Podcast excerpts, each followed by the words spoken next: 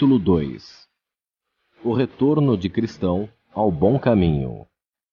Cristão determinou voltar ao bom caminho.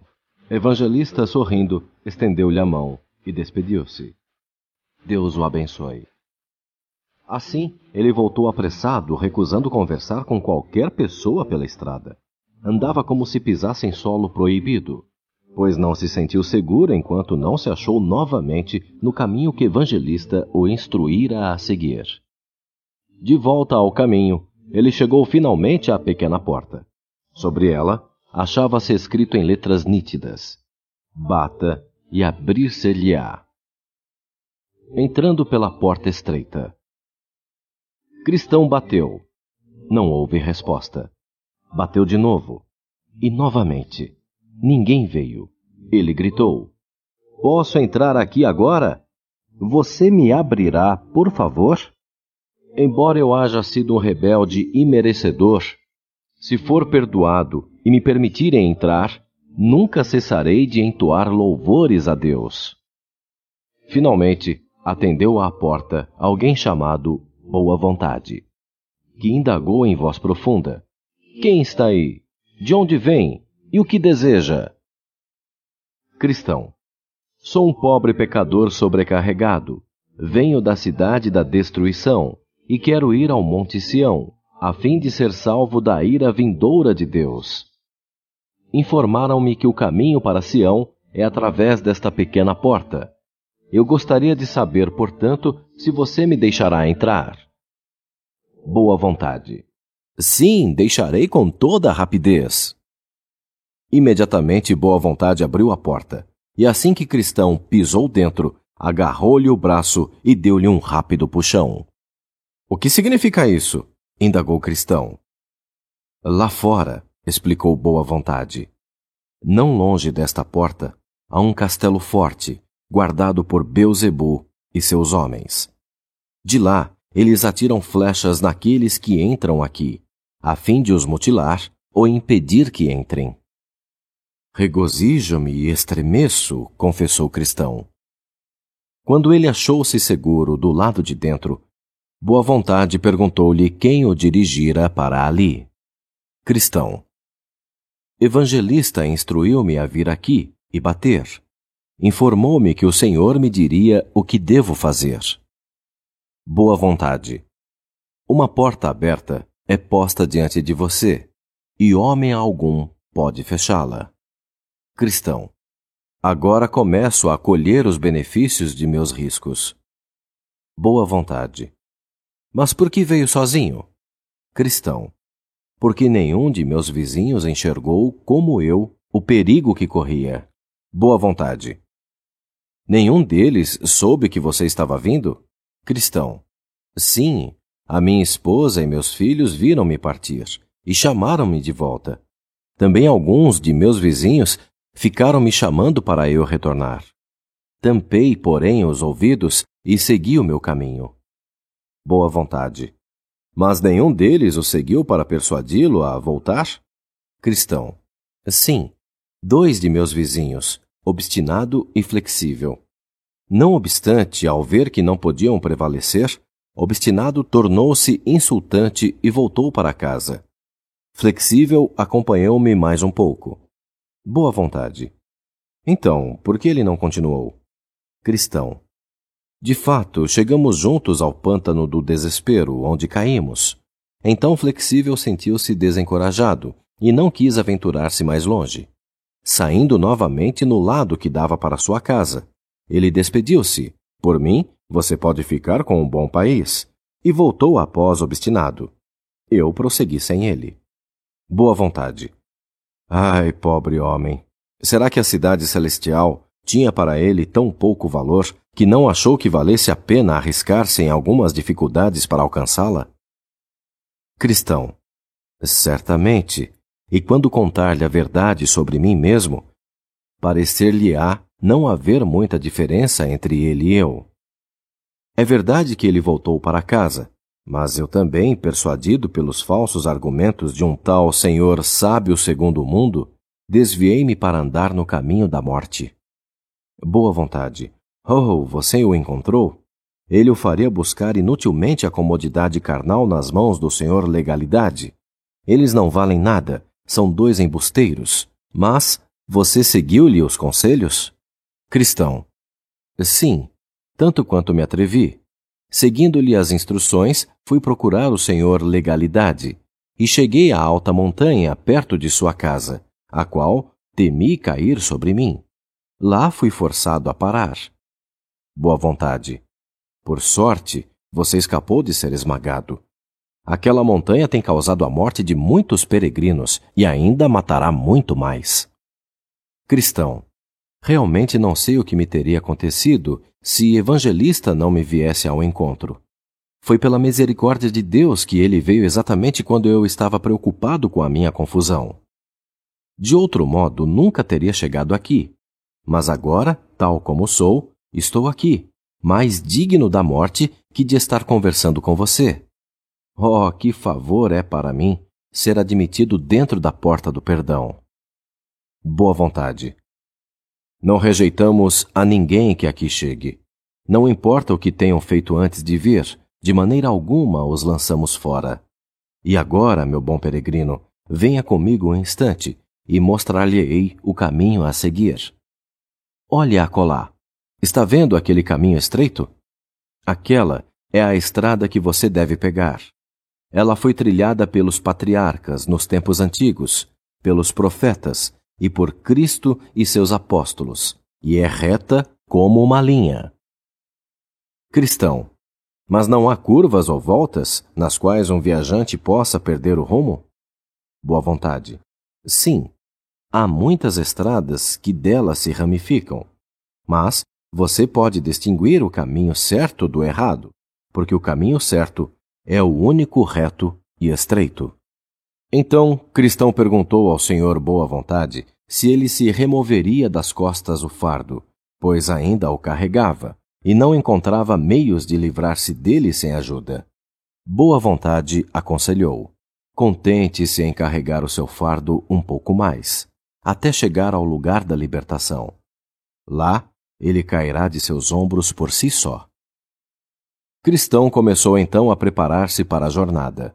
Aí, Boa Vontade explicou: quando houver se afastado uma certa distância desta porta, chegará à casa do intérprete. Ele o receberá e lhe dará muitas informações valiosas. Dizendo adeus ao amigo, Cristão tomou seu caminho. Chegada à casa do intérprete. Caminhando por uma hora aproximadamente, Cristão chegou a uma grande casa que, pensou ele, devia ser a casa do intérprete. Depois de haver batido várias vezes, uma voz perguntou de dentro: Quem está aí? Cristão: Sou um peregrino, que fui orientado por um amigo do bom homem desta casa a vir aqui pedir instruções. Desejo falar com o dono da casa. Imediatamente o intérprete veio e perguntou-lhe o que desejava. Cristão. Eh, senhor, meu nome é Cristão. Sou da cidade da destruição. Estou a caminho do Monte Sião. O bom homem da porta estreita informou-me que, se eu viesse aqui, o Senhor mostrar-me-ia coisas excelentes, indispensáveis à minha jornada. Intérprete. Sim, de fato.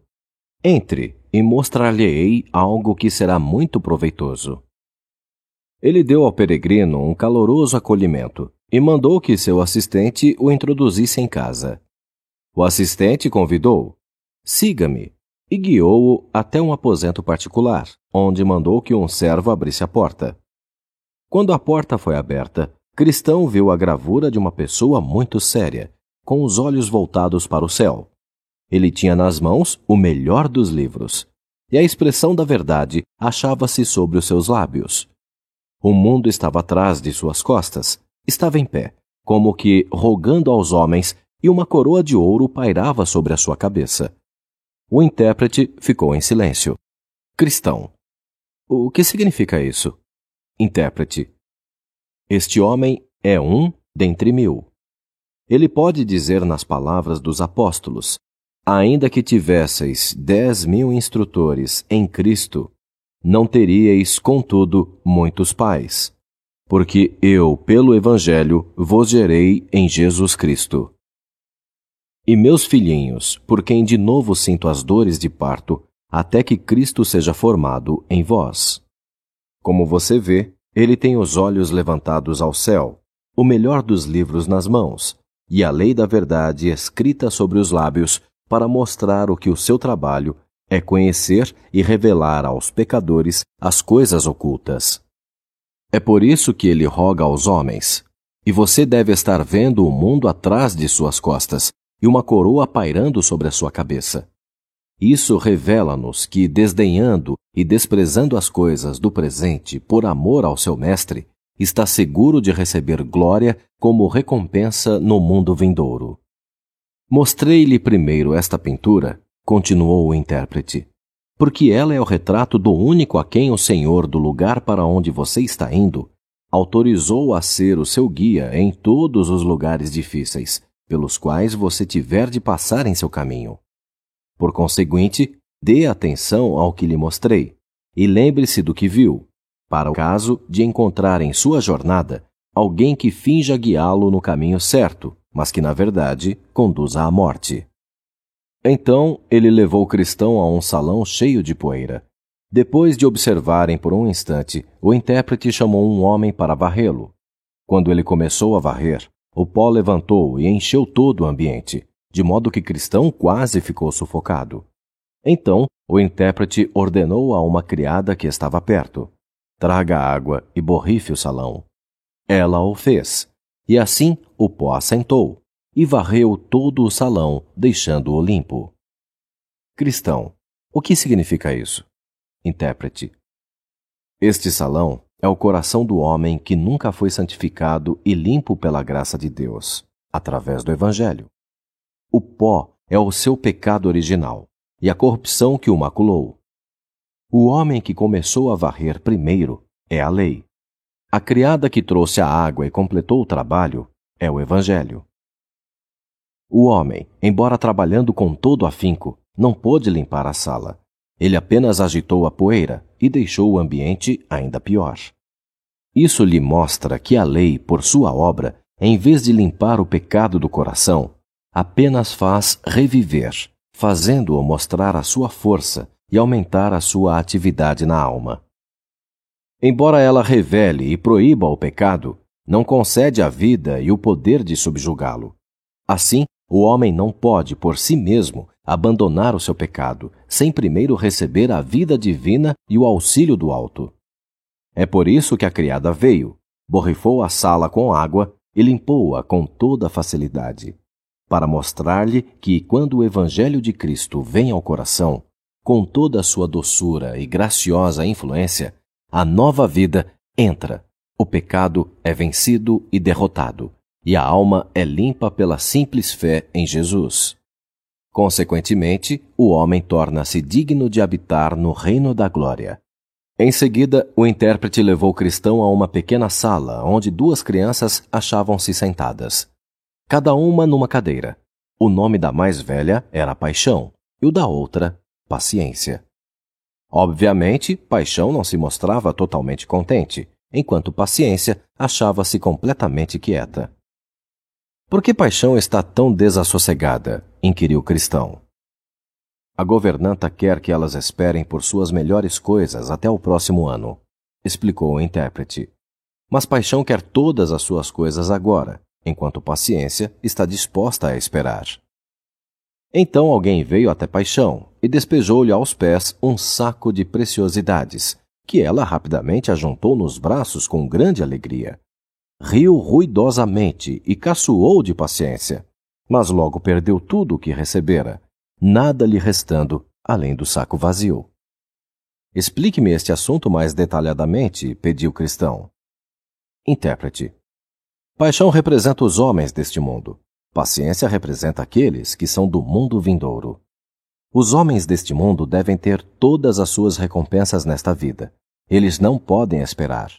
O ditado um pássaro na mão é melhor que dois voando tem para eles mais importância que todas as promessas da Bíblia.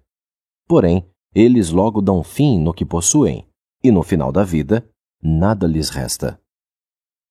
Agora vejo que paciência é mais sábia por várias razões, observou cristão. primeiro ela espera pelas coisas melhores. Segundo, desfrutará da glória de sua recompensa, enquanto a outra nada terá além de trapos. Intérprete. Sim, e você ainda pode acrescentar isto: a glória do mundo vindouro nunca passará nem se desgastará, mas a glória deste mundo logo se vai. Por isso foi dito a um certo homem rico: Recebeste os teus bens em tua vida, e Lázaro somente males. E agora este é consolado, e tu atormentado. Cristão. Então considero que é melhor não cobiçar as coisas deste mundo, mas esperar pelas boas coisas que virão. Intérprete. Você fala a verdade. As coisas que se veem são temporais, e as que se não veem são eternas. Contudo, as coisas presentes acham-se tão próximas de nosso apetite carnal e as coisas eternas tão longe de nossa alma que vemo-nos dispostos a ceder ao desejo carnal, em vez de esperar pela satisfação eterna. Assim ficamos presos às coisas do mundo e perdemos o nosso galardão futuro. Noutro lugar havia um fogo queimando contra uma parede, e alguém continuamente jogava água sobre ele. Não obstante, o fogo ardia mais alto e mais quente. Qual o propósito disto? indagou o cristão. Intérprete. Este fogo é a obra da graça de Deus no coração. Aquele jogando água é o diabo. Contudo, veja você, o fogo arde com mais brilho ainda. Demos a volta à parede e você verá por quê. No outro lado da parede havia uma pessoa despejando secretamente óleo sobre o fogo. Isso mostra por que é difícil para aquele que está sendo provado compreender como a graça de Deus é mantida na alma. Este é o modo pelo qual Cristo continua a suprir a graça na alma do crente, enquanto ele atravessa todas as chuvas geladas do mundo e as tentações do diabo. De lá, eles passaram a um lindo parque e chegaram a um imponente palácio, no topo do qual passeavam pessoas radiantes, vestidas de ouro. Aquela vista encheu o cristão de admiração. Posso entrar? pediu ele. O intérprete conduziu-o à porta do palácio. À porta achava-se uma grande multidão. Todos estavam ansiosos por entrar, mas ninguém ousava fazê-lo.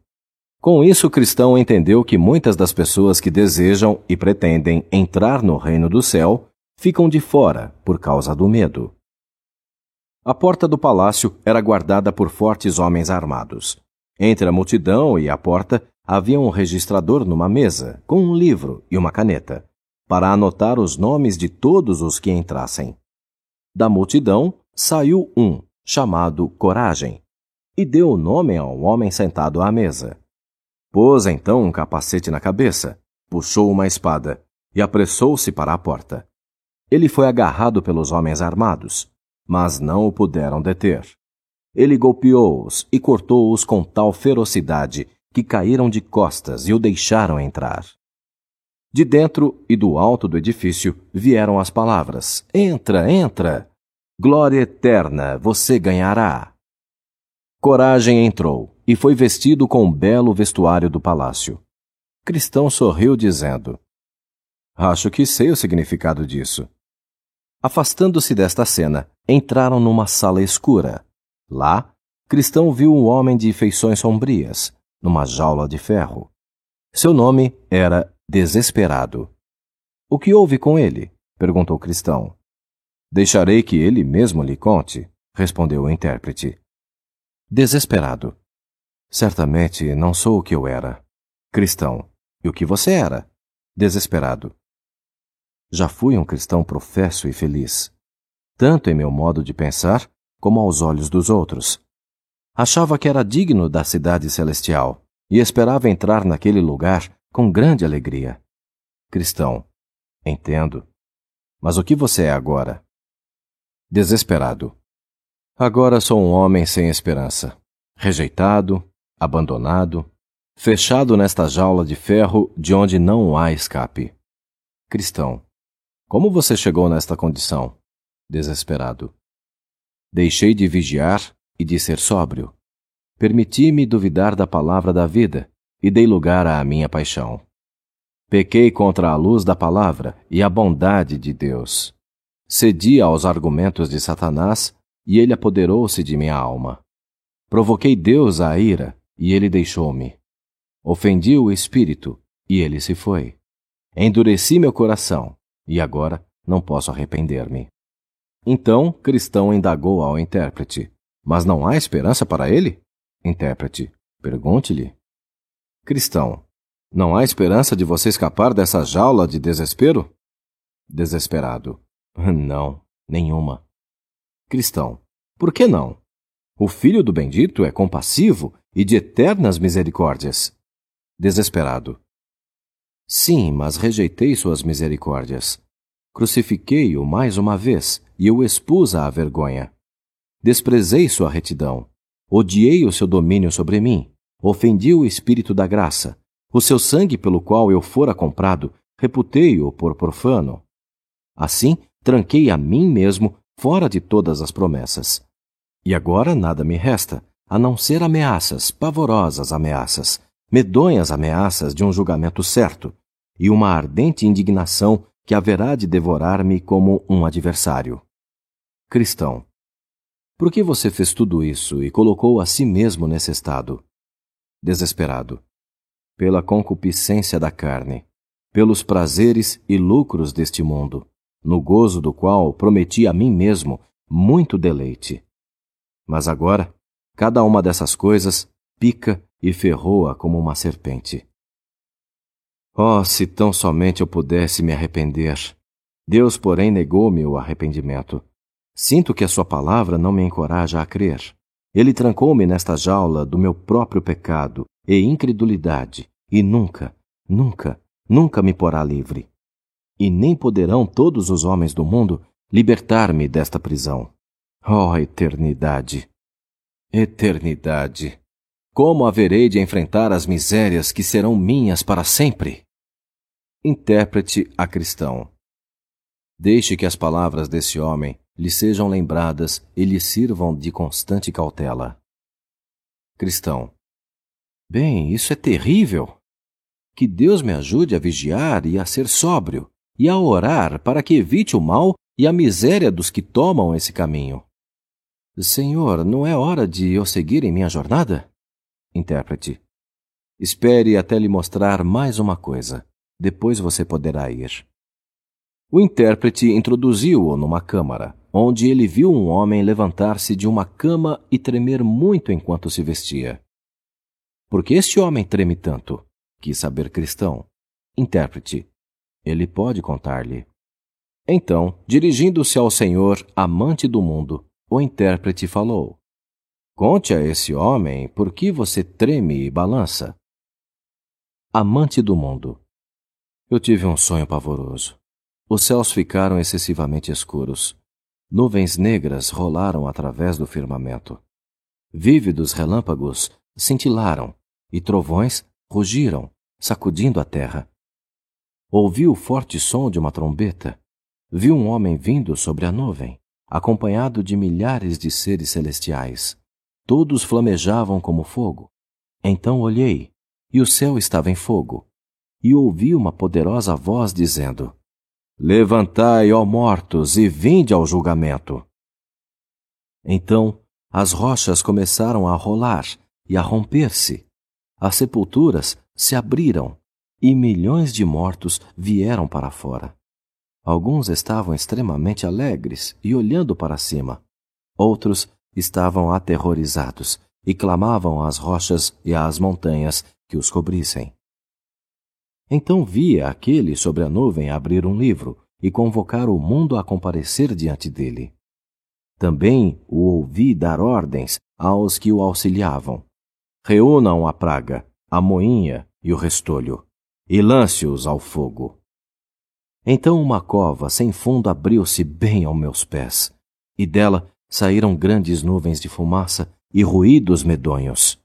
Ele comandou: Reúnam o meu trigo no celeiro, Assim, muitos foram apanhados e carregados para as nuvens, mas eu fui deixado para atrás.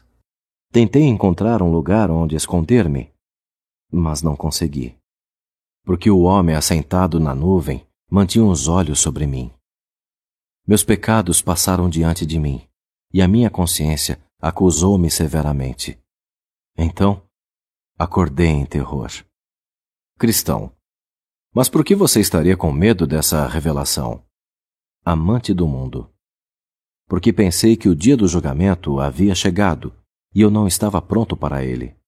O que mais me perturbou é que os anjos reuniram muitos para o reino celestial e deixaram-me para trás.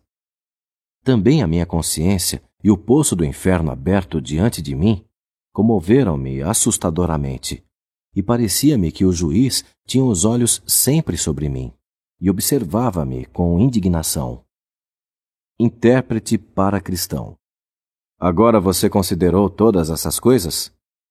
Cristão. Sim, e elas infundiram-me esperança e temor. Intérprete. Bem, tenha essas coisas sempre em mente, e elas adverti-lo-ão contra o mal e a lascívia que encontrará pela estrada. E que o Consolador esteja sempre com você, guiando-o no caminho que conduz à cidade celestial. Então, Cristão seguiu o seu caminho